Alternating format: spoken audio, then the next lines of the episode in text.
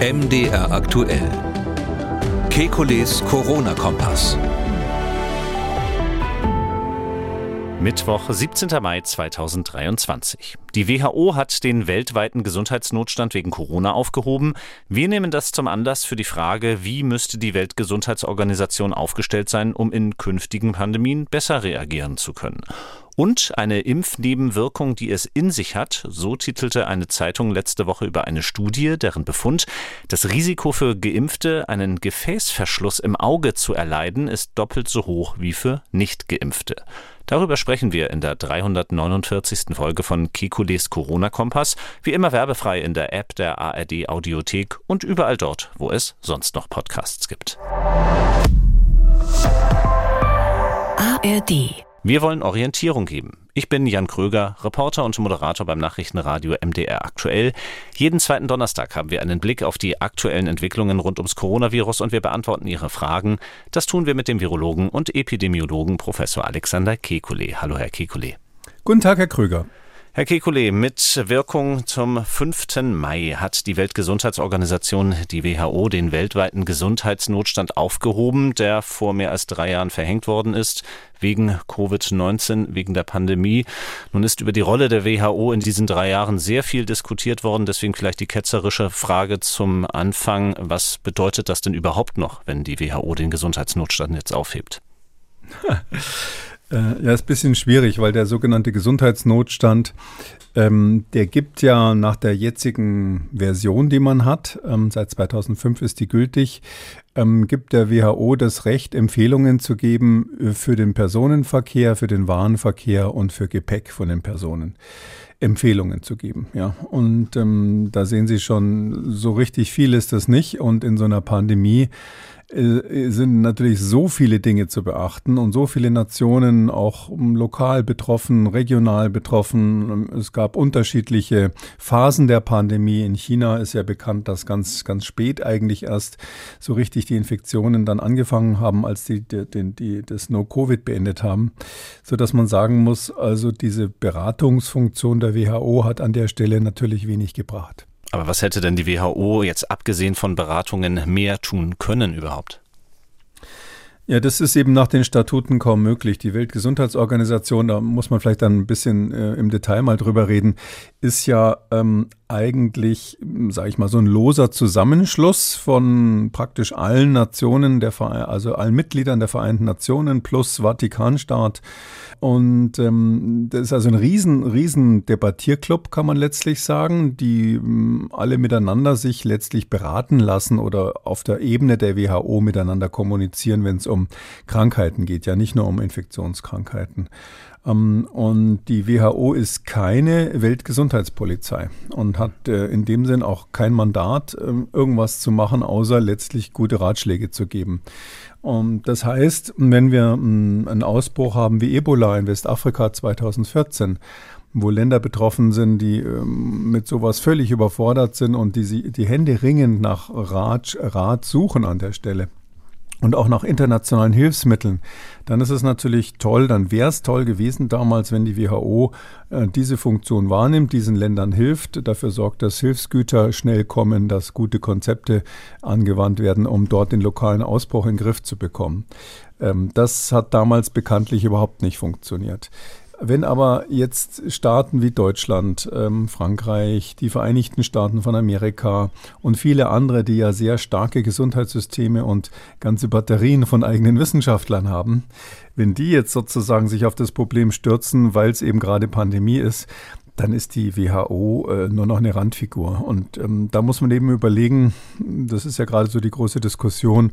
welche Rolle sie dann in Zukunft sinnvollerweise spielen kann. Mm, und diese Diskussion, die wird nächste Woche weitergehen in Genf, dann ähm, auf der jährlichen Versammlung der Weltgesundheitsorganisation und eben auch ihrer Mitgliedstaaten. Ähm, es gibt ja jede Menge Vorschläge für Reformen der Weltgesundheitsorganisation. Ähm, Sie haben sich diese Vorschläge auch schon etwas angeschaut. In welche Richtung geht das denn? Ich beobachte das inzwischen ja seit Jahrzehnten. Das ist, ist natürlich ähm, muss man ein bisschen aus der, aus der Geschichte sehen. Also jetzt gibt es ganz grob gesagt zwei Richtungen oder, oder der, der, Hauptvorschlag, den eigentlich die meisten Deutschland einschließlich unterstützen, ist ja, dass man sagt, man muss die WHO besser machen.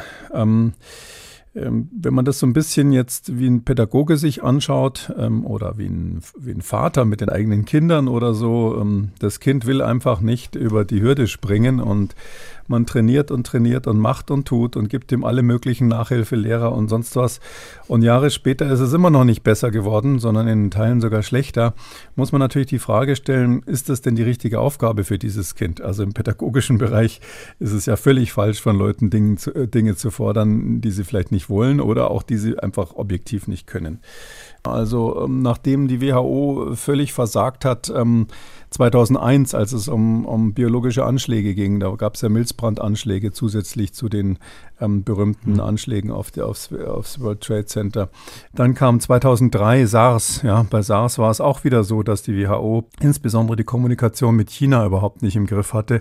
Die Chinesen haben da sonst was erzählt, wo das herkäme. Und ähm, es war eine reine Glückssache, dass über einen Whistleblower damals dann SARS überhaupt bekannt wurde. Die WHO hat es völlig verschlafen an der Stelle, weil das Netzwerk der WHO eben auf die offiziellen staatlichen Kontakte in China angewiesen war, die sich da totgeschwiegen haben.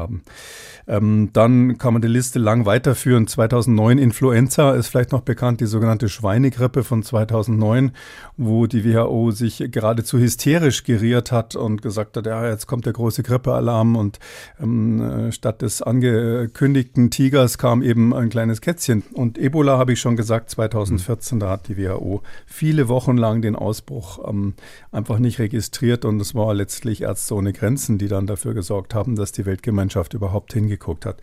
Also es gibt so eine lange Liste und immer jedes Mal danach, ich war zum Teil persönlich dann an den Aufarbeitungen beteiligt, hat, haben, haben die Leute gesagt, ja, jetzt müssen wir aber unbedingt die WHO verbessern, die braucht jetzt mehr mhm. Geld, die braucht dies, die braucht das, damit sie es beim nächsten Mal besser macht. Ich persönlich bin da nicht auf dem Mainstream, die jetzt wieder das Gleiche sagen wie immer, vielleicht auch, weil da zum großen Teil neue Akteure sind, die sagen, na gut, wenn die das nicht können, muss man ihnen mehr Geld geben und das verbessern, sondern ich bin äh, dezidiert der Meinung, dass das keine Aufgabe der WHO ist bei einem globalen Ausbruch, bei einem richtig massiven Ausbruch die Feuerwehr zu spielen. Das ist für mich keine Weltgesundheitspolizei, wird es auch nie werden. Ähm, können wir ein bisschen drüber reden, warum nicht. Und deshalb halte ich diese Bestrebungen nicht für sinnvoll. Aber die, jetzt, die Sitzung ist ja nächste Woche dann eine große äh, General Assembly, also die weltweite Gesundheitsversammlung. Ähm, und da wird man natürlich, wie letztes Jahr auch schon, die ist jedes Jahr im Mai, wird man wie letztes Jahr auch schon wieder in Genf sagen, wir brauchen mehr Geld, da muss mhm. mehr gemacht werden, wir müssen die WHO stärken. Und ähm, ja, das ist so ein Lied, das höre ich jedes Jahr wieder. Und das ist immer alles neu macht der Mai. Damit bewegen wir uns also heute in der der großen internationalen Politik. Hier in Kekules Corona-Kompass haben wir gemeinsam mit einem anderen Podcast aus unserem Angebot bei MDR aktuell Was tun, Herr General? Unser Podcast zum Ukraine-Krieg. Mein Kollege Tim Deisinger und der Ex-General Erhard Bühler besprechen dort aktuell die Entwicklungen über das Geschehen in der Ukraine und der Podcast ist auch Kandidat für den Deutschen Podcastpreis und da würden wir uns natürlich sehr freuen, wenn auch Sie abstimmen. Auf deutscher-podcastpreis.de kann nämlich auch das Publikum entscheiden, wer diesen renommierten Preis erhält. Meine Bitte an Sie wäre dort heute also abzustimmen für die Kollegen Deisinger und Bühler und ihren wirklich sehr, sehr informativen Podcast zum Ukraine-Krieg. Aber, Herr Kekulé, kommen wir zurück zur WHO. Unser erstes Thema heute. Ähm, wie sehe denn Ihre Idealvorstellung für eine Reform der WHO aus? Es ist so, die, die Stärke der WHO ist ja, dass sie gerade, dass sie sehr diplomatisch ist. Ja, ähm, das hat auch finanzielle Gründe, liegt daran, dass die dringend auf das Geld der Mitglieder angewiesen ist. Die Struktur der Finanzierung ist ganz fürchterlich. Die haben eben zum großen Teil freiwillige Gelder, auf die sie angewiesen sind. Nur knapp 20 Prozent sind quasi feste Mitgliedsbeiträge und auch die werden regelmäßig nicht ähm, bezahlt. Ähm, so dass man also zu allen nett sein muss, wenn man da ähm, Generalsekretär in, in Genf ist. Und ähm, das machen die und dadurch haben die natürlich zu vielen, vielen Ländern gute Kontakte. Zurzeit sind die Kontakte zu China miserabel und zu Russland miserabel, aber sonst eigentlich ganz gut. Und ähm, dieses Netzwerk ist hervorragend zu nutzen, um Gesundheitsdaten zum Beispiel auszutauschen, dass man vernünftige Statistiken bekommt, ähm, wo auf der Welt welche Krankheiten häufig sind, ähm, ähm, was für Probleme überhaupt existieren, wie die Lebenserwartung ist, wie die Umweltverschmutzung oder auch die Klima Klimaveränderung sich auf die Lebenserwartung und auf die Lebensumstände auswirkt. Also all dieser ganze Bereich der klassischen, des klassischen öffentlichen Gesundheitswesens würde man das bei uns so nennen. Das ist etwas, was die WHO gut kann und wo sie stark ist und wo man sie auch stärken sollte. Das heißt, dass sie mehr Geld braucht, ist ganz klar. Die Budgets sind äh, gruselig, also die haben weniger Geld als die ähm, äh, Centers for Disease Control and Prevention in den USA, also weniger als die ähm, quasi das Robert Koch Institut in den USA. Ähm, was sie nicht können, ähm, sind, sind zwei Dinge letztlich. Das eine ich glaube, wir brauchen außerhalb der WHO eine Art Weltbiobehörde, wenn ich es mal so sagen darf, ähm, angeschlossen an die Idee der Weltatombehörde. Es gibt ja diese Atombehörde in Wien, IAEO, die ähm, für die Förderung, aber auch für die Kontrolle der Nutzung der Kernkraft äh, verantwortlich ist. Sowas ähnliches brauchen wir natürlich für biologische Labore. Das ist eine Konsequenz aus dem SARS-CoV-2-Ausbruch jetzt. Ähm, äh, wir wissen nicht, ob es aus dem Labor gekommen ist. Es gibt keinen Beleg dafür. Es ist mindestens genauso gut möglich, dass es aus einem Tier irgendwo gekommen ist, das Virus. Aber die Tatsache, dass es aus dem Labor gekommen sein könnte, heißt, dass wir da wirklich was zu tun haben. Ähm, Im biologischen Bereich einerseits zu kontrollieren, was da passiert weltweit. Andererseits aber auch ähm, so Dinge wie die Biodiversität, die Artenvielfalt und ähnliches, was ja auch mit den, mit, mit den äh, Viren und Bakterien zu tun hat, äh, die es auf der Welt gibt, im Griff zu haben. Dafür brauchen wir eine der IAEO ähnliche Biobehörde. Das kann die WHO absolut nicht. Das müsste eine UN-Behörde sein. Mhm. und das Zweite, was die WHO eben nicht kann, ist ähm, quasi Feuerwehr spielen. Dafür brauchen wir eine schnelle Eingreiftruppe. Man hat das ähm, gemacht bei ähm, bei dem Ebola-Ausbruch in Westafrika 2014. Die hieß damals UNMERS, also U-N-M-E-E-R-S, UNMERS. Und dieses UNMERS, das hat wirklich gut, besser funktioniert, zumindest als die WHO, ähm, ist danach aber leider wieder eingestampft worden, natürlich ähm, ähm auf, auf Bestreben der WHO. Die wollte also nicht irgendwie jemanden neben sich haben. Ähm, und wir bräuchten aber so etwas, so eine Weißhelmtruppe, kann man sagen, Weißkitteltruppe oder wie auch immer die unterschiedlichen Bezeichnungen da immer mal hießen. Ähm, da brauchen wir nicht alle Mitgliedstaaten Staaten, sondern, ähm, sondern da reicht es, wenn die USA, die, ähm, Europa und vielleicht noch ein, zwei andere mitmachen und so eine Truppe klar machen, wo also erstens Fachleute sind, zweitens das Equipment da ist, dass man wirklich im, im Falle eines Ausbruchs sehr schnell vor Ort helfen kann. Sollte auch Ärzte ohne Grenzen natürlich beteiligt werden, die sich mit sowas gut auskennen. Das wäre tausendmal schlagkräftiger, als wenn man jedes Mal in so einer Situation dann Einigkeit zwischen allen ziemlich politisch getriebenen Mitgliedstaaten herbeiführt. Also, dass mhm. ich eigentlich finde, diese zwei Dinge auszukoppeln aus der WHO, die WHO fixieren auf ihre ursprünglichen Kernaufgaben, nämlich diese politische Moderation letztlich im Gesundheitsbereich. Und das soll sie dann richtig und gut machen und dafür soll sie auch ausgestattet werden. Nun würde man ja meinen, wenn sich wie in der nächsten Woche dann die Mitgliedstaaten der WHO treffen, um über Reformen für die Organisation zu beraten, äh, dass das eine Sache ist, die ist hochtechnisch und ähm, die sorgt jetzt nicht für allzu viel Aufregung. Aber dann hat mich die Mail von Norbert Hosche aus Wittenberg erreicht ähm, und der schrieb uns Folgendes. Mir wurde ein Link zugeschickt und ich bitte um inhaltliche Erläuterung, was dort gesagt wird. In dem Video erzählt ein Herr Uwe Kranz etwas von grundsätzlichen Änderungen bei der WHO WHO. Die Punkte werden sehr alarmistisch dargestellt und auf ein am 8. Mai stattfindendes Pressesymposium verwiesen. Außer dass dort einige bekannte Namen genannt werden, kann ich mir inhaltlich dazu keine Meinung bilden. Ähm, Uwe Kranz erst einmal, das ist der einzige Name, den unser Hörer genannt hat. Der ist ein früherer LKA-Präsident aus Thüringen. Aber viel wichtiger in diesem Zusammenhang, er ist äh, Mitglied in einer Gesellschaft der Mediziner und Wissenschaftler für Gesundheit Gesundheit, Freiheit und Demokratie. Das ist die Organisation, die zu diesem genannten Pressesymposium geladen hatte. Der Vorsitzende dieser Gesellschaft ist der Mikrobiologe Sucharit Bhakti. Und ähm, wir haben uns auch einzelne Videos und auch Dokumente dieser Gesellschaft angeschaut und wollen jetzt mal der Bitte von unserem Hörer, Herrn Hosche, nachkommen. Ähm, die Argumente, die dort genannt werden, das, was er alarmistisch nennt, ähm, einmal uns näher anzuschauen. Und äh, wenn man so die Texte liest dieser Gesellschaft, dann hat es das da doch durchaus in sich. Ich fange mal an mit der Einladung zu diesem Pressesymposium. Zitat, unter dem Deckmantel der Gesundheitsvorsorge soll die WHO künftig mit selbst erzeugten Ausnahmezuständen weltweit die Kontrolle über alle Mitgliedstaaten übernehmen und die Geschäfte krimineller Pharmaunternehmen weiter ankurbeln. Das wäre dann schlüsselfertiger Totalitarismus. Und etwas weiter heißt es, ähm, die WHO soll nicht nur eine Pandemie ausrufen können, sondern den Mitgliedstaaten statt beratenden Empfehlungen verpflichtende Weisungen erteilen und diese kontrollieren. Wie gesagt, Herr Kiekelö, wir haben uns das Video angeschaut und auch das, worauf ähm, ja, diese Thesen beruhen. Ähm, wie nehmen Sie das wahr? Naja, also sagen wir mal so, also dieser Entwurf der um den es da geht, wo sich, wo sich einige drüber aufregen. Das sind ja mhm. nicht nur die von Ihnen jetzt genannten. Ähm, das ist ein Rohentwurf ähm, für die sogenannten internationalen Gesundheitsregularien, International Health Regulations. Ähm, das ist quasi, wenn man so will, das, ähm, das Notfallprogramm der WHO. Wir haben bei SARS-CoV-2 ja auch den internationalen Gesundheitsnotfall, um den es da letztlich auch geht, den man da erklären kann der ist ja viel zu spät erklärt worden. Also äh, da haben einige Wissenschaftler, zu denen ich gehört habe, das schon einen Monat vorher gefordert oder sechs Wochen vorher gefordert. Und die WHO hat dann getagt und diskutiert und keiner wusste, was los ist.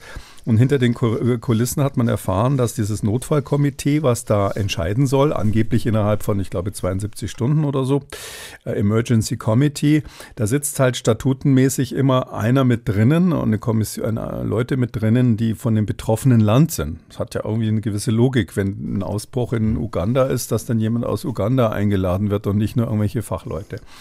Hier war es aber so, dass die Leute aus China gesagt haben, es gibt hier keinen Ausbruch, es gibt hier keinen Notfall, das ist überhaupt nicht ansteckend und bitte gebt uns noch Zeit. Wir brauchen noch ein bisschen, in zwei Wochen haben wir das im Griff, so ungefähr. Ich polemisiere natürlich jetzt ein bisschen und darauf hat eben äh, Tedros, der Chef der WHO, hat eben dann äh, gesagt, okay, dann liebe Chinesen, bevor wir uns mit euch wieder rumstreiten, ähm, machen wir Appeasement, warten wir noch ein bisschen. Und dadurch ist eben dann dieser Gesundheitsnotfall ewig nicht erklärt worden. Hatte nicht viele, sage ich mal, praktische Konsequenzen. Ich habe es eingangs gesagt, aber natürlich ein starker psychologischer Unterschied, ob die WHO einfach sagt, Achtung, da ist was, oder die WHO sagt, ne, lass mal stecken, ist nicht so schlimm. Ähm, da hatten es dann viele Fachleute international. Ich war in solchen Netzwerken dann ähm, äh, quasi mehr, mehrmals die Woche per Zoom verschaltet. Wir hatten es echt schwer, dann äh, Politikern klarzumachen, dass man jetzt was tun muss, wenn doch die WHO schon sagt, es ist nicht so schlimm. Mhm. Ähm, und äh, solche Probleme hatten wir immer wieder. Aber das war damals eben das, die Schwierigkeit mit dem, mit dem, dass man das, das betroffene Land quasi so eine Art Vetorecht hatte. Und das ist jetzt noch so. Und das ist ein ganz wichtiger Punkt, der soll raus aus diesen Health Regulations, dass die WHO sagt, nee, wir wollen das in Zukunft quasi erklären können, diesen mhm. Gesundheitsnotfall. Und ähm, dadurch kriegt die natürlich dann auch mehr Macht, weil es dann weniger sozusagen Veto-Positionen gibt, sondern sie sagt einfach, jawohl, jetzt ist der Gesundheitsnotfall. Das ist der wahre Kern dessen, dass hier die Kritiker, Sie haben es ja gerade kurz erwähnt, sagen, die WHO kriegt dann so eine Machtfülle. Ja, sie kann dann den Gesundheitsnotfall quasi erklären, ohne dass die Betroffenen, wie das bei SARS-CoV-2 war, mal schnell sagen, nö, äh, wollen wir nicht, äh, geht nicht der Ansatz, den man jetzt verfolgt, ist eben, die WHO will gerne so eine Art Gesundheitspolizei werden. Mhm. Was da auf dem Papier jetzt in diesem sehr rohen Vorentwurf steht, das ist mhm. ja nicht einmal ein richtiger Entwurf, das ist eine Gedankensammlung, ja, die die WHO halt ins Netz gestellt hat. Ob das klug war, weiß ich nicht. Das ist eine Gedankensammlung verschiedener Leute, die sich einfach hingesetzt haben und mal was aufgeschrieben haben. Und da steht eben jetzt schon drinnen, dass die WHO, falls dann sozusagen der Alarm erklärt wird, und ja, den würde sie Kraft eigener Wassersuppe mit ihren eigenen Experten erklären, hm. dann hat sie eine Art Anordnungsrecht. Weil das natürlich auch in Genf alle genervt hat, wenn da Vorschläge gemacht werden und sich keiner dran hält. Ähm, das sind aber jetzt nicht irgendwelche Bananenstaaten, die sich da nicht dran halten, sondern die Vereinigten Staaten von Amerika zum Beispiel, die ja unter Donald Trump, das war ja als die Pandemie auch losging, ja auch gar keinen ihren Beitrag an die WHO gar nicht mehr gezahlt haben, weil sie den, die WHO für sinnlos hielten und, und mit einem gewissen Recht der Meinung waren, dass die eigenen Behörden das besser können. Ähm, und denen äh, konnte man damals null Vorschriften machen. Oder ein anderes Ding, was ja völlig schief gegangen ist in der Pandemie, also die Liste der Versagen der WHO in der Pandemie ist richtig lang. Also die waren ja gegen die Masken, die waren am Anfang, haben sie, haben sie überhaupt verschlafen, dass es losging. Und dann ein ganz wichtiger Auftrag, der originäre Auftrag der WHO wäre ja gewesen, haben sie auch immer gesagt, für gerechte Impfstoffverteilung zu sorgen. Das ist ja komplett Pustekuchen gewesen. Wer, wer, wer das meiste Geld hatte und in den Hinterzimmern am erfolgreichsten verhandelt hat, hat. Die ähm, Kommissionspräsidentin der EU hat ja angeblich sogar per SMS die Verhandlungen geführt. Ähm, da, ähm, der hat eben den Zuschlag gekriegt äh, von den Firmen. Und äh, das hat überhaupt nicht geklappt mit der Verteilung der Impfstoffe. Und jetzt steht eben in dem Papier drinnen mit einer gewissen Logik, die WHO bestimmt dann, wo die Impfstoffe hingebracht mhm. werden und kann sogar bestimmen, wie es in den Mitgliedsländern an wen es dann verteilt wird. Das wird nie und nimmer ähm, ratifiziert. Also niemals. Also es wird nicht einmal in den Gesundheitsregularien in der neuen Version, die soll ja in einem Jahr, also nicht jetzt bei der Sitzung nächste Woche, sondern erst im Mai 2024 soll der Vorschlag dann auf dem Tisch sein, äh, beschlussfähig. Da hat man jetzt sozusagen dieses Datum verkürzt. Ich glaube, ursprünglich sollte es 2025 sein, hat man es Wegen der Pandemie hat man ein bisschen Dampf gemacht bisschen Dampf gemacht und ähm, naja, da wird niemals sowas drinnen stehen. Dann stellen Sie sich vor, da müsste ja ein deutsches, der Deutsche Bundestag müsste dann ein Gesetz erlassen, das bestimmt, dass wir dann wirklich machen müssen, was die WHO vorschreibt, sage ich. Hm. Dazu wird es nicht kommen. Also keine Angst, lieber Herr Kollege Bakti, äh, so blöd sind die Parlamentarier in Berlin nicht, dass sie sich dann quasi da wie Dilemma irgendwie zum, zur Schlachtbank führen lassen. Also, und natürlich in anderen Ländern noch viel weniger. Also die Deutschen sind ja schon eher besonders brav, aber stellen Sie sich mal vor, die USA müssten sowas unterschreiben oder Russland. Also undenkbar. Ähm, und damit ist es eigentlich nur so eine Idee von Leuten, die halt äh, gedacht haben, ich schreibe mal auf, was ich gut fände keine Angst, das wird nicht passieren. Es wird kein Staat dieser Welt einen Vertrag ratifizieren, dass also irgend so ein, so ein, so ein Beamter, so ein Weißkittel dann aus, aus Genf kommt und sagt, ihr müsst dies und das machen. Es wird keine Weltherrschaft der äh, Weltgesundheitsorganisation geben. Sie haben das äh, entscheidende Dokument schon genannt und wie gesagt, es sind eben Reformvorschläge, um diese International Health Regulations oder internationalen Gesundheitsvorschriften äh, zu reformieren. Das Dokument können wir gerne noch auf unseren Seiten verlinken. Ähm, auf dieses Dokument bezieht sich auch ein zweiter Vorwurf, ähm, den wir jetzt vielleicht noch mal kurz ansprechen können. Ähm, ich komme wieder zurück auf dieses Pressesymposium und das Dokument, was dort zu lesen ist. Zitat: Die Würde des Menschen, die Menschenrechte und die Grundfreiheiten sollen daraus gestrichen werden. Was ist denn davon zu halten? Ähm, was ist da dran? Also das Wort sollen ist falsch. Also es ist tatsächlich so und ich muss sagen nochmal, das war vielleicht nicht so geschickt von der WHO, das so auf die Webseite zu setzen. Ja, es ist tatsächlich so, ähm, dass bisher in diesen Gesundheitsregularien, da steht eben bis jetzt eben drinnen, dass die ähm, unter den unter den Principles, also unter den Grundsätzen, ähm, die man befolgen will, steht also drin als Überschrift, wenn Sie so wollen, wenn diese Regularien, also diese internationalen Gesundheitsvorschriften, International Health äh, Regulations, wenn die ähm, eingesetzt werden, dann muss das in, mit, mit vollem Respekt, ich übersetze es mal hier aus dem Englischen, für die, für die Menschenwürde, für die Menschenrechte und für die Freiheitsrechte der Menschen ähm, quasi erfolgen. Das heißt also, ganz oben steht die Charta der Menschenrechte. Das hat irgendeiner ich sag mal Entschuldigung, irgendein Dödel hat das gestrichen, ja, und hat dann dahinter geschrieben, dass da stattdessen stehen soll, ähm, dass die ähm, diese diese International Health Regulations basiert sein sollen auf der Gleichheit, auf der Inklusivität, also da geht es dann um Gendergerechtigkeit und ähnliches ähm, und und in äh, Abstimmung mit den ähm, gemeinsamen, aber unterschiedlichen Verantwortlichkeiten der der der, der Mitglieder der WHO stattfinden soll. Und dass da auch die sozialen und ökonomischen ähm, Entwicklungen oder Möglichkeiten berücksichtigt werden soll.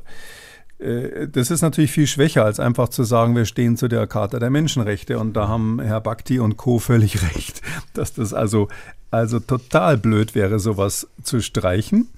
Ähm, und stattdessen zu sagen, ja, hängt davon ab, welche Möglichkeiten die Länder haben. Da könnte man ja dann rausschließen, na, wenn einer keine gute Justiz hat, dann muss er auch die Menschenrechte nicht beachten. Oder wenn es ökonomisch opportun ist, dann sind die Freiheitsrechte vielleicht nicht so wichtig wie die Ökonomie.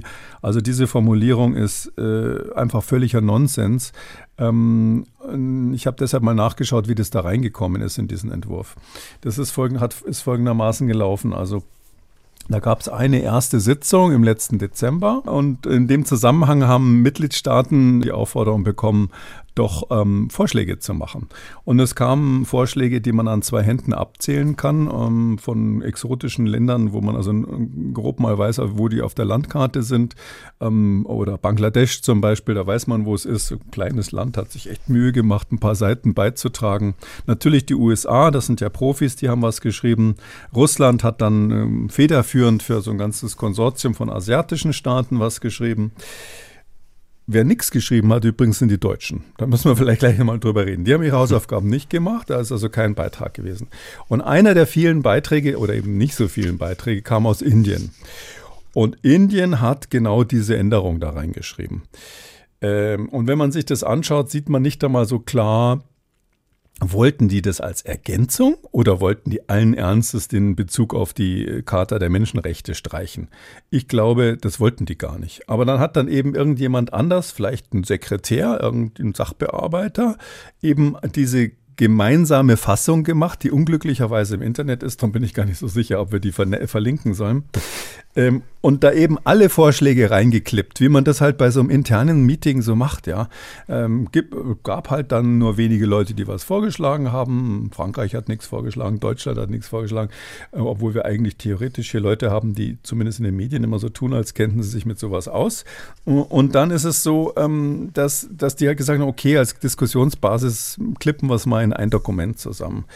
Dieser indische Vorschlag ist so zu verstehen die sagen, ich habe da mal geguckt, was die als Begründung reingeben. Nur einen Satz. Die haben nur diesen einen Satz reingeschrieben, so eine Tabelle. Die haben reingeschrieben, Gleichheit, Inklusivität und Kohärenz sind Prinzipien, die ganz wichtig sind für den äh, vorgeschlagenen, für die vorgeschlagene internationale Gesundheitsarchitektur. Da haben die Inder eben gesagt, na, das wäre doch gut, wenn man Inklusivität eben mit reinnehmen würde. Ja, also aber dafür wird natürlich keiner den Bezug auf die Menschenrechte bei den Grundsätzen, bei den Principles streichen wollen, sodass ich bezweifle, dass die Inder das zu Ende gedacht haben oder vielleicht haben sie auch gar nicht vorgeschlagen, dass man das streicht.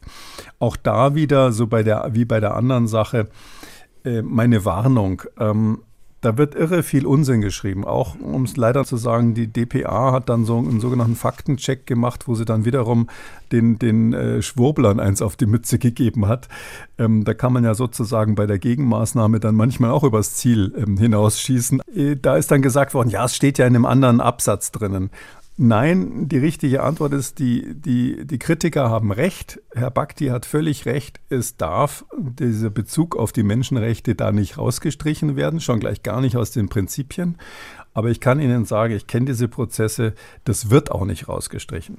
Das wird niemals von äh, über 250 Staaten ratifiziert und akzeptiert dass dieser Grundsatz, grundsätzliche Bezug der äh, WHO ähm, äh, Gesundheitsregularien äh, nicht mehr auf die Menschenrechte bezogen ist. Also keine Angst, das ist ein Entwurf, das hat irgendjemand da reingeschrieben, mit guten Gründen, sozusagen subjektiv, aber handwerklich schlecht gemacht. Und da dürfen Sie quasi diesen, diesen, diesen Zwischen, äh, dieses Zwischenstadium, was da, was da passiert ist, dürfen Sie einfach nicht, zu, nicht auf die Goldwaage legen. Deutschland hat sich vornehm zurückgehalten, sagen Sie, eben bei diesen Änderungsvorschlägen dafür die WHO-Reform. Äh, nun hat sich letzte Woche auch ähm, der Bundestag in Form zumindest der Regierungsfraktionen geäußert und ähm, ja, will einen Antrag verabschieden, in dem es auch darum gehen soll, dass die WHO insgesamt gestärkt werden soll. In welche Richtung geht das denn da? Wie will Deutschland sich da ähm, positionieren? Da ist absolut nichts drin. Das ist reine Symbolpolitik an der Stelle. Die hätten mal lieber brav ihre Hausaufgaben machen sollen ähm, und da ein paar Vorschläge machen sollen, als die Diskussion lief. Ähm, jetzt machen sie im Bundestag da einen großen Beschluss zu. Da steht letztlich nur drinnen, wir wollen die WHO stärken und wir wollen sie unterstützen. Und ähm, nochmal ein Bekenntnis dazu, dass die WHO mehr Geld braucht. Es gibt diese eine Überlegung, die man schon stellen muss, wenn man es jetzt mal ganz pragmatisch sieht wollen wir jetzt wirklich eine Organisation, die sogar von sich selber sagt, dass sie ähm, komplett untermotorisiert ist, dass sie das nicht äh, mit den jetzigen Finanzmitteln und mit der jetzigen Finanzierungsstruktur nicht auf die Reihe kriegt, ähm, sozusagen in einem echten Notfall ähm, richtig zu agieren. Die haben nicht einmal Geld für eigene Experten. Die holen sich irgendwelche Experten rein, die ehrenhalber da sind. Und ist, nicht, das ist so funktioniert das auch letztlich, dass auf der ganzen Welt Leute, Wissenschaftler und andere sich total freuen, wenn sie irgendwie von der WHO dann eingeladen werden. Und das ist dann wichtig, wichtig. Dann kriegt man manchmal dann auch irgendein Schild hingehängt, dass man WHO-Referenzzentrum oder irgendwas ist. Aber es gibt, aber Geld fließt da nicht aus, aus Genf, weil die einfach keins haben für sowas. Ähm, nur mal so eine Hausnummer, die haben drei Milliarden pro Jahr Budget und davon sind eben unter 20 Prozent Festbudget. Der Rest ist ähm, auftragsgebunden. Und auftragsgebunden heißt, dass die Staaten oder auch Pharmafirmen und ähnliches sagen, liebe WHO, wir hätten da gern die und die Studie, wir wollen jetzt was gegen Haarausfall haben oder wir wollen wissen, ob die blaue oder die rosa Pille für die Männer besser ist oder sonst was. Ich übertreibe natürlich ein bisschen, aber so Zivilisationsprobleme. Und dann sagt man, macht uns das doch mal und ihr kriegt das Geld dafür. Wir wollen euer Netzwerk nutzen. Und das ist der allergrößte Teil. Das sind inzwischen über 80 Prozent der Mittel, die an die WHO fließen. Und dadurch, und das geht natürlich absolut nicht. Das ist aber seit Jahren erkannt und da brauchen wir keinen neuen Beschluss des Deutschen Bundestags dazu. Ähm, der Plan der WHO ist eben den Anteil der, dieser Festfinanzierungen äh, in einem relativ bescheidenen Rahmen in den nächsten Jahren auf 50 Prozent anzuheben. Das ist schon sehr bescheiden, ähm, von 20 auf 50 Prozent anzuheben ähm, und dadurch ein bisschen stabiler zu sein und natürlich auch die Mittel absolut deutlich zu erhöhen.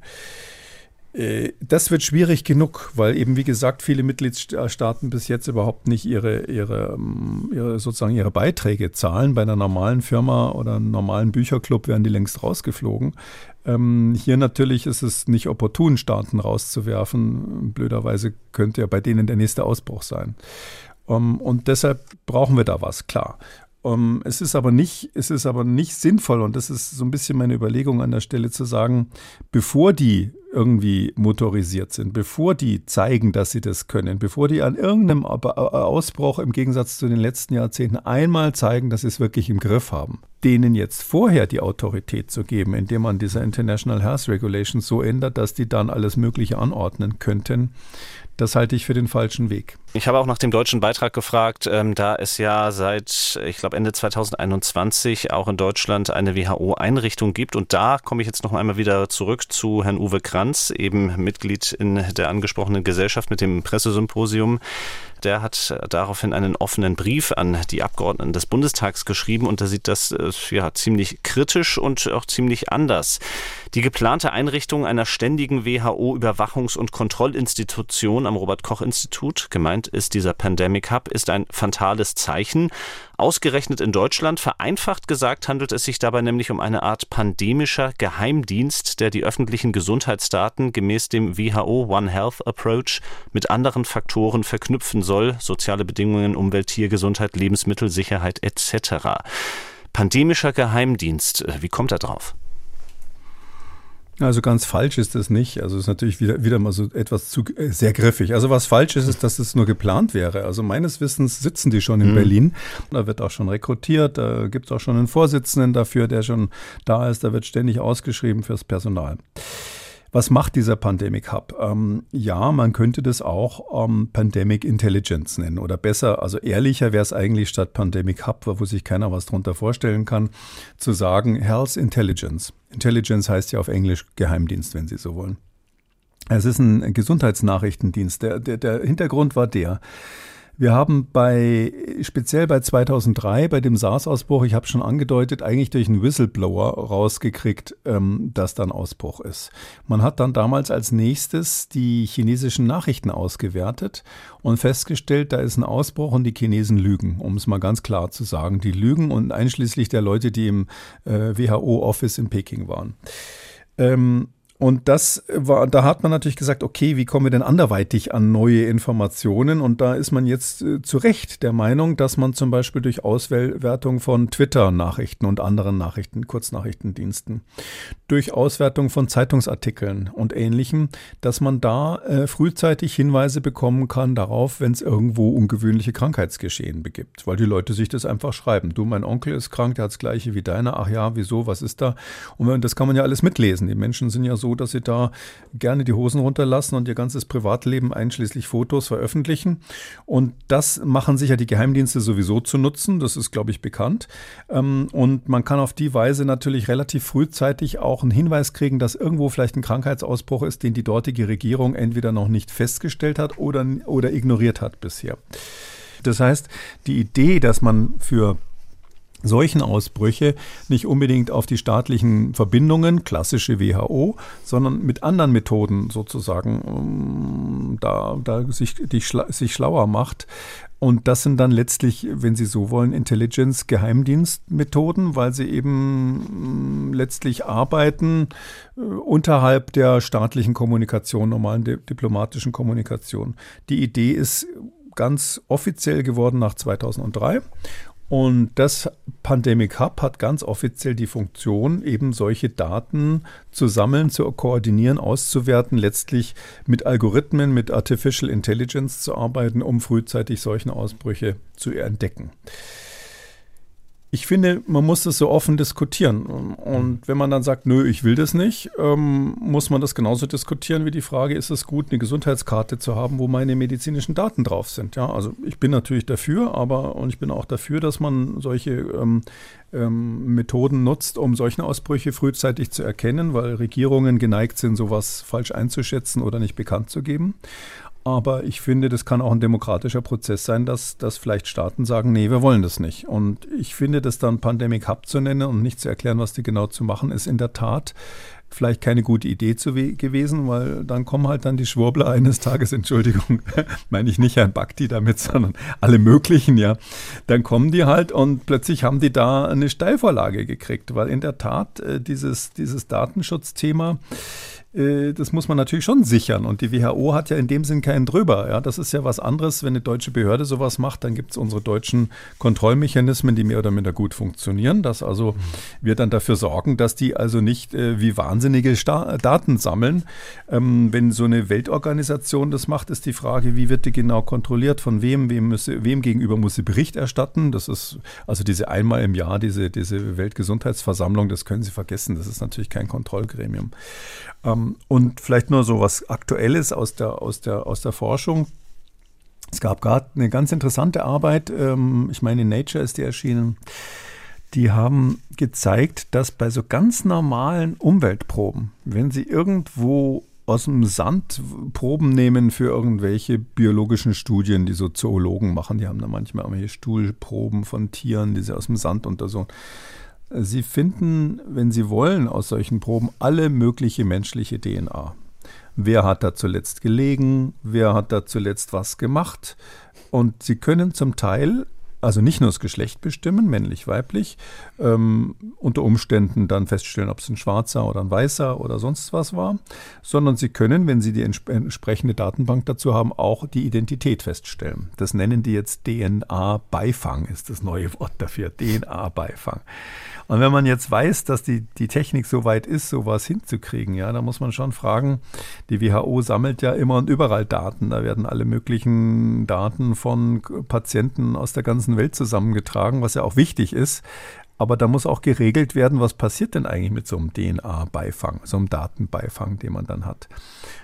Drum ja, ähm, dieses Pandemic Hub muss man kontrollieren, da braucht man Mechanismen. Das ist übrigens keine staatlich deutsche Angelegenheit. Bloß weil das in Berlin ist, hat das nichts damit zu tun, dass die deutsche, der deutsche Gesetzgeber meines Erachtens jetzt da gefragt wäre. Aber das müsste zum Beispiel ähm, auf der Generalversammlung mal geklärt mhm. werden, welche, welche ähm, Kontrollmechanismen eigentlich dafür eingerichtet werden sollen.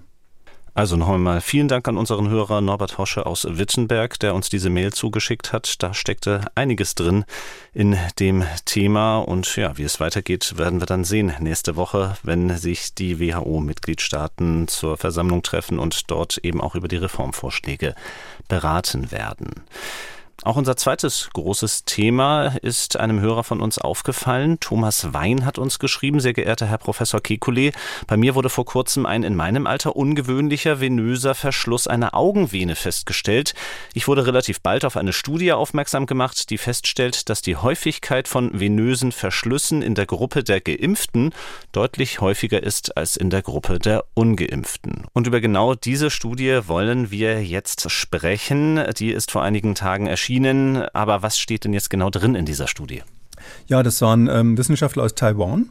Die haben eine riesige Datenbank äh, genutzt, die eigentlich ganz toll ist, ähm, die äh, von, von verschiedenen Versicherern aus der ganzen Welt Gesundheitsdaten zusammenträgt.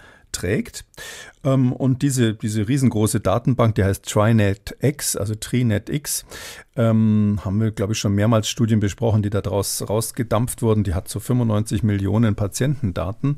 Und da kann man alle möglichen Fragestellungen ähm, mit beantworten oder auch zumindest mal, mal angehen. Und die haben gesagt, okay, es gibt Einzelberichte, das ist ja schon länger bekannt, dass also nach der Impfung manchmal Thrombosen auftreten, klar. Mhm. Und es ist so, dass auch Thrombosen am Auge auftreten können oder, oder Gefäßverschlüsse im weiteren Sinne am Auge auftreten können. Da gab es immer wieder Einzelberichte und die wollten jetzt einfach mal sehen, wie häufig ist das wirklich? Also ist das nur irgendwie so anekdotisch oder ist, wie hoch ist das Risiko? Und das haben die sehr gründlich gemacht. Also das muss man sagen, ist mit, mit großem Aufwand betrieben worden. Die haben insgesamt dann aus dieser riesigen Datenbank ähm, fast 740.000 äh, Geimpfte ge gefunden und äh, die haben sie, die, die, die, die Rahmenkriterien ähm, erfüllen. Also da gab es verschiedene Anforderungen. Das mussten Menschen sein in einer bestimmten Altersgruppe, die waren so plus minus 52 Jahre alt. Ähm, dann durften die vorher keine Augenerkrankungen in, der, in dieser Art zumindest in den letzten Monaten gehabt haben, letzten sechs Monaten nicht gehabt haben und verschiedene andere Dinge. Und dann haben sie zu diesen äh, etwa 740.000 Geimpften, haben sie 740.000 Ungeimpfte dazu genommen als Kontrollen. Und die waren dann, wie, wie wir sagen, gematcht. Das heißt also, für jeden Geimpften haben sie dann einen gesucht, wo das Alter ungefähr passte, das Geschlecht passte, die Rasse passte, die Häufigkeit von, äh, äh, von, von Miterkrankungen, also weiteren Erkrankungen, ob einer vorher schon mal einen Herzinfarkt oder ähnliches hatte, welche Medikamente sie nehmen ähm, und, wie, und ob sie vorher im Krankenhaus waren. Und nach, mit diesem Matching hat man sozusagen dann eins zu eins die dann immer verglichen und das Risiko ausgerechnet. Und in der Tat für das, das Gesamtrisiko für Verschlusskrankheiten auf der, an der Netzhaut mhm. Die, das ist also, kann ich vielleicht gleich kurz erklären für die, die, die das nicht kennen, was da passiert. Ähm, für solche Verschlusskrankheiten ist das Risiko bei den Geimpften ähm, ungefähr doppelt so hoch wie bei den Nicht-Geimpften, mal so grob gesagt. Ja. Also zweimal so hoch. Das heißt ein um 100 Prozent erhöhtes Risiko. Das ist eine relativ klare Ansage und an der kommt man zumindest an diesem Hardfact als solches kommt man nicht vorbei. Ähm, ist nicht ganz überraschend, weil wir wissen, dass alle möglichen Arten von Thrombosen ähm, tatsächlich nach, ähm, nach der Impfung häufiger sind. Da muss man immer im gleichen Atemzug, ohne dass irgendjemand äh, auf falsche Gedanken kommt, sofort dazu sagen, nach der Covid-Infektion und auch bei Omikron sind solche Thrombosen natürlich auch ähm, häufiger als ohne Infektion. Und zwar ist dort das Risiko deutlich höher als nach der Impfung. Das heißt, man muss sich immer klar machen, das ist ein bisschen Teufel und Belzebub. Die Impfung hat dieses Problem als seltene Nebenwirkung. Ähm, die Covid-Infektion hat dieses Problem auch als seltene Nebenwirkung. In beiden Fällen altersabhängig. Ähm, und deshalb heißt es nicht, bloß wenn man jetzt sagt, okay, hier ist wieder mal bewiesen, dass so solche Thrombosen, in dem Fall am Auge, mhm. häufiger vorkommen, äh, dass man deswegen die Impfung auf keinen Fall haben darf. Aber ja, je mehr Nebenwirkungen sozusagen beschrieben werden, oder hier muss man ja sagen, mögliche Nebenwirkungen, das ist ja noch nicht bewiesen, dass es wirklich kausal ist, aber sehr, sehr wahrscheinlich an der Stelle, ähm, man muss dann immer sagen, ja, wegen dieser Nebenwirkungen und je häufiger solche Nebenwirkungen beschrieben werden, desto strenger muss man halt dann die Indikation stellen. Da muss man dann sagen, okay, welche, welche Gruppe von Patienten hat hm. denn eigentlich noch was von der Impfung, wenn auf der anderen Seite der Waagschale die Probleme liegen?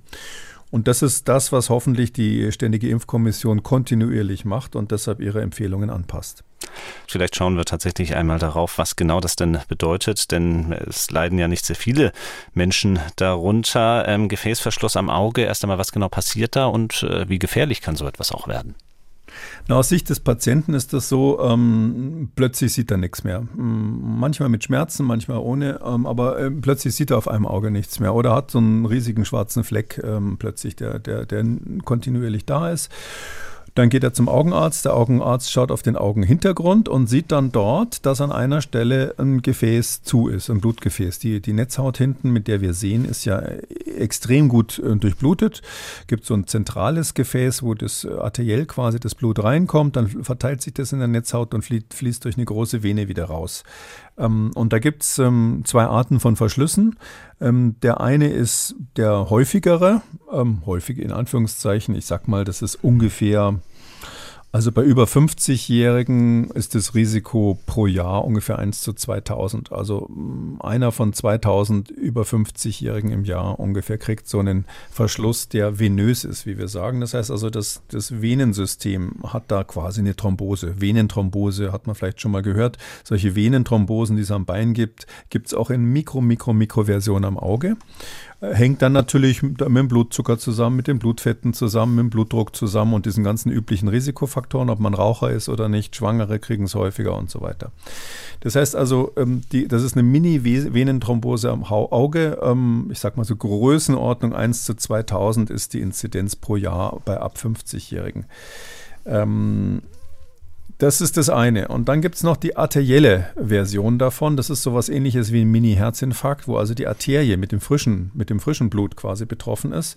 Das ist viel, viel seltener. Also da kommt es dann quasi zu einer Verstopfung in der Arterie. Typischerweise ist es dann eine Embolie. Also dass quasi äh, so, ein, so, ein, so ein Blutpropf sich zum Beispiel am Herz gelöst hat, der schießt dann über die Karotis rauf in den Kopf. Und genauso wie es einen Hirnschlag dadurch geben kann, gibt es eben übrigens auch dann häufig zugleich mit dem Hirnschlag dann so Mini-Infarkte Mini, ähm, eigentlich am Auge. Das ist dann eine arterielle Verschluss am Auge. Der ist viel, viel seltener. Ungefähr drei Prozent dieser Verschlüsse insgesamt sind arteriell. Die allermeisten sind venös. Ähm, das ist die Krankheit, also eine relativ seltene Krankheit aus Sicht der Allgemeinbevölkerung. Der Augenarzt muss die natürlich kennen und in der augenärztlichen Notfallversorgung ist die gar nicht mal so selten. Zumindest wenn Sie eine größere Stadt haben oder sowas, kommt das natürlich regelmäßig vor. Dann kommen wir zurück ähm, zu dem, was die Studie herausgefunden hat. Äh, diesen wesentlichen Befund haben wir eben schon besprochen. Bei Geimpften eben doppelt so häufig wie bei Nicht-Geimpften. Ähm, schwierig ist es eben natürlich aber diese Kausalität nachzuweisen, auch wenn sie, wie Sie sagen, sehr wahrscheinlich ist. Was sind denn ja die Grenzen dieser Studie? Wo kommt sie da nicht weiter mit ihrem Ergebnis? Ähm, naja, das eine, weil die Studie natürlich auch, ähm, ähm, mir fällt gerade auf, wir haben heute, wir gehen heute besonders gründlich auf, ähm, auf ähm, Kritiker ein, hm. aber ähm, die, diese Studie wird natürlich auch in den Netzwerken jetzt so als Beweis gegen die Impfstoffe gehandelt. Also man muss eins sagen, dieses, die Studie hat zwar eine Auswertung über zwei Jahre gemacht nach den Impfungen. Also man hat geimpft und dann zwei Jahre lang ausgewertet. Das ist eine Stärke der Studie, dass sie sozusagen jetzt ähm, nicht irgendwann aufgehört hat, sondern gesagt hat, ja, wir wollen insgesamt das Risiko über zwei Jahre sehen und da ist der ist, ist ungefähr zweifach ähm, bei Geimpften verglichen mit Ungeimpften. Es ist aber so, dass man eigentlich eine signifikante Erhöhung des Risikos nur unmittelbar nach der Impfung sieht. Also ähm, das heißt also nach der Impfung, egal ob es die erste oder die zweite ist, ist für etwa zwölf Wochen also Größenordnung von drei Monaten, ist dann signifikantes Risiko für so einen Infarkt oder eine, eine Venenverschluss am Auge erhöht. Die restlichen zwei Jahre sind zwar statistisch mit erfasst worden, da muss man aber dann äh, keine Angst mehr haben, dass man in dem Zeitraum ähm, immer noch ein erhöhtes Risiko hat. Das ist also etwas, was unmittelbar nach der Impfung passiert, so wie die anderen Thrombosen ja auch.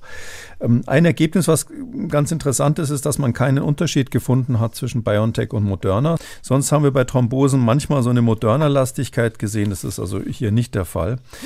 Was mich stutzig gemacht hat und was nicht beantwortet geblieben ist in der Studie, ist, ist, sind so ein paar Dinge ein bisschen merkwürdig. Ich hatte gerade gesagt, ähm, drei Prozent aller Verschlüsse am Auge sind arteriell.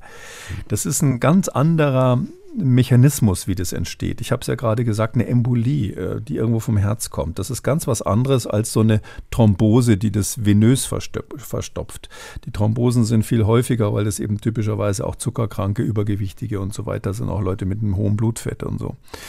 Ähm, und diese drei Prozent der Gesamtereignisse arteriell. Und jetzt, äh, das ist der Normalzustand. Und in dieser Studie war es aber so, dass 40 Prozent von allen ähm, ähm, arteriell waren. Also 60 Prozent venös, 40 Prozent arteriell. Also die Hälfte ungefähr. Und das kann irgendwie nicht sein. Also völlig unterschiedliche Pathomechanismen, wie wir sagen. Also der Entstehungsmechanismus ist ganz anders. Und irgendwie muss dieser Impfstoff da, klar, kann man schon vermuten, was mit der Gerinnung zu tun haben. Da gibt es ja Hinweise darauf, dass da was ähm, ins Unreine kommt.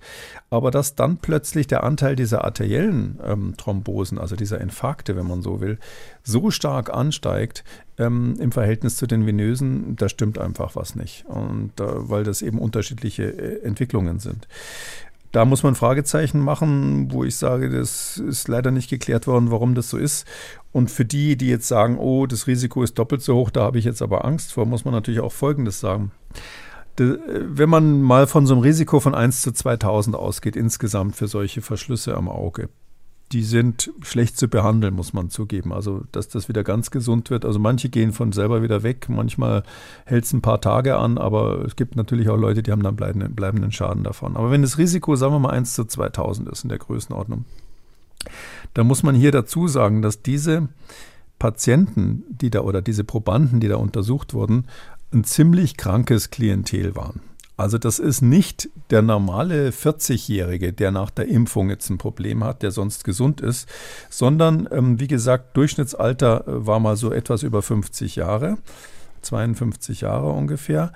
Und jetzt ein Drittel aller gematchten Probanden hatten einen deutlich erhöhten Blutdruck, ein Drittel immerhin. 15 Prozent hatten Diabetes.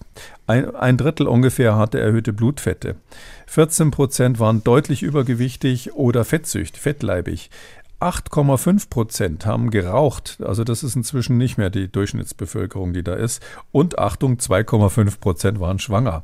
Das heißt also, und bei Schwangerschaften ist die Thromboseneigung auch erhöht. Und ich könnte jetzt ein bisschen weiterlesen, fast 10 Prozent hatten schon mal einen Herzinfarkt und, oder eine Herz, koronare Herzkrankheit. Das heißt, das war einfach eine Truppe von ganz schön kranken Leuten, die man da insgesamt untersucht hat und eben geguckt hat, wenn man die impft, was macht das für einen Unterschied zwischen geimpft sein und nicht geimpft sein könnte man sagen, wieso haben die das so blöd angestellt? Das interessiert mich doch nicht, was bei den ganzen Kranken los ist. Ich habe ja diese Krankheiten vielleicht nicht oder ich will zumindest das differenziert haben, was die Studie nicht gemacht hat.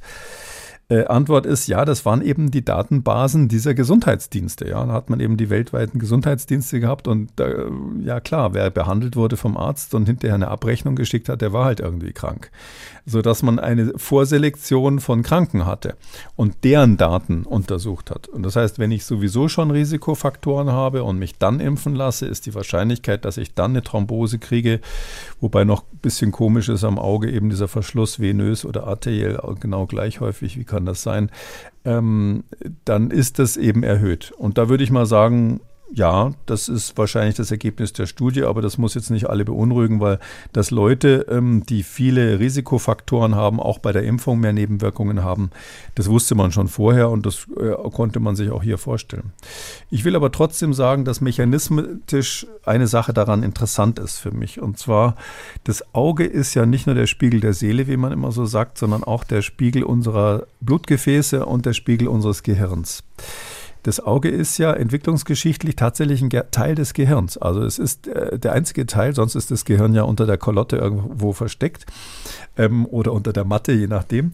Und das, ähm, äh, das ist der einzige Teil des Gehirns, der nach außen ragt und den wir regelrecht sehen können und wo eben der Augenarzt hinten drauf schauen kann.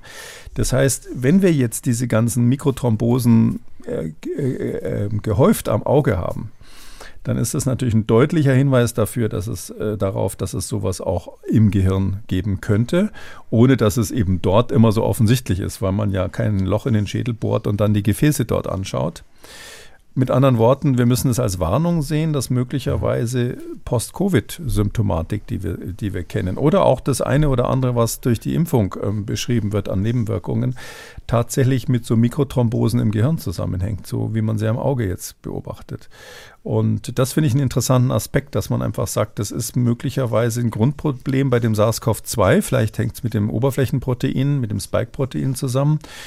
Und ähm, vielleicht auch ein Problem dann im schwächeren Ausmaß bei den Impfstoffen, dass das eben diese Mikrothrombosen manchmal macht und das vielleicht Probleme, die wir mit der Niere haben, die wir vor allem im neurologischen Bereich haben, damit was zu tun haben könnten. Und vielleicht haben wir hier zum ersten Mal sozusagen durch das menschliche Auge hindurch dann dieses, dieses Phänomen beobachtet. Kommen wir zum Abschluss noch zur Frage von Susanne Porath, die thematisch auch zumindest am Rande zu dem passt, was wir gerade besprochen haben. Sie schreibt, meine Mutter, 63 Jahre, ist vor zwei Wochen mit Verdacht auf einen leichten Schlaganfall ins Krankenhaus gekommen. Symptome, ad hoc hoher Ruhepuls, Schwindel, hoher Blutdruck, Sprachstörungen. Sie hat keine Vorerkrankungen, ernährt sich gesund alle Untersuchungen im Krankenhaus waren unauffällig bis auf erhöhte Cholesterinwerte. Sie wurde mit der Diagnose, dass es sich vermutlich um eine TIA handelte, entlassen. Ihre Hausärztin gab ihr nun die Empfehlung, sich im Herbst nicht gegen Corona impfen zu lassen, da man einen Impfschaden nicht mit Sicherheit ausschließen kann. Meine Mutter ist dreimal geimpft. Mich hat diese Aussage sehr überrascht. Daran hätte ich nie gedacht. Können Sie das eventuell für mich einordnen? TIA erst einmal vielleicht für medizinische Laien. Journalistisch wird da gerne immer vom Mini-Schlaganfall geredet. Was was genau ist es? Ja, würde ich so sagen, ja. Hm. Der Bayer sagt Aschlagerl. ähm, also transiente ischämische Attacke heißt es. Die Ärzte sagen komischerweise TIA dazu, hm. meistens zumindest die, die ich kenne. Und so eine TIA, ja, das ist eben das, wenn man plötzlich äh, alte Leute haben, das meistens mit dem hohen Blutdruck äh, zusammenhängt. Da wollen sie irgendwas sagen, fallen ihnen die Wörter nicht ein und dann ist dann so ein, so ein Blackout, wo dann alle sagen so, äh, Papa, Opa, was hast du denn? Ähm, und äh, während der eine gerade schon zum Telefon gehen will, um den Notarzt zu rufen, ist es eigentlich schon vorbei. Um, äh, Manchmal dauert es auch ein bisschen länger über Nacht oder so, aber ist ein vorübergehender Schlaganfall.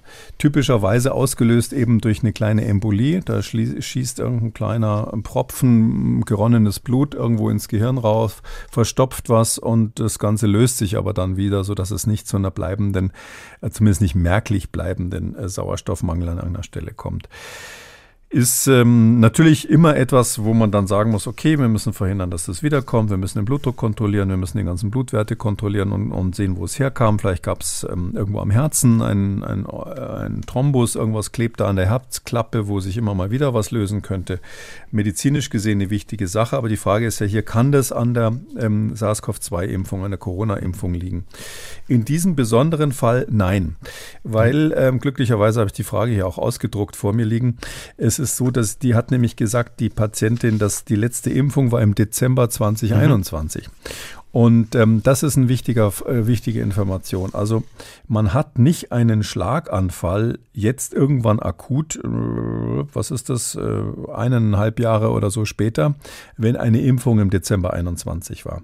Und ich würde eher gründlich untersuchen, ist da irgendwas am Herzen, ist da irgendwas in der Halsschlagader, in der Karotis, ähm, wo sich nochmal was, äh, ein kleiner Propfen lösen könnte, äh, um wirklich zu verhindern, dass es nochmal passiert, weil manche Patienten haben ein, zwei, dreimal eine TIA gehabt und gesagt, ist doch nicht so schlimm. Und beim nächsten Mal ist es dann ein voller Schlaganfall mit Halbseitenlähmung, ähm, was man hätte verhindern können diese Äußerung der Ärztin, dass sie da gewarnt hat, äh, ist in dem Fall, glaube ich, etwas übervorsichtig. Mm, das ist dann immer die Frage, nicht? Wenn sie jetzt, nehmen wir mal an, es wäre kurz nach der Impfung passiert, da ist dann wirklich die Frage, der hat, der Mensch, der Patient hat ja dann ein erhöhtes Risiko für solche Thrombosen schon mal gehabt.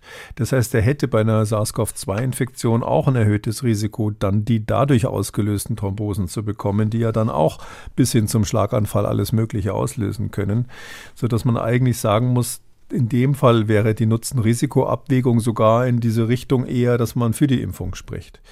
Ähm, geht nicht so ganz einfach, dass man sagt, ja, ähm, Grundkrankheit, äh, deshalb lieber nicht impfen, sondern die mit der Grundkrankheit sind die, die, die das höhere Risiko bei einer Infektion haben. Und das ist ja dann eigentlich eher das Klientel, wo man meines Erachtens zumindest über eine Impfung nachdenken sollte.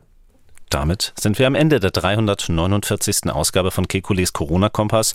Vielen Dank, Herr Kekule, für heute. Den nächsten Corona-Kompass gibt es in zwei Wochen. Am nächsten Donnerstag hören wir uns dann wieder zu Kekules Gesundheitskompass. Bis dahin, tschüss. Bis dahin, Herr Krüger, ciao.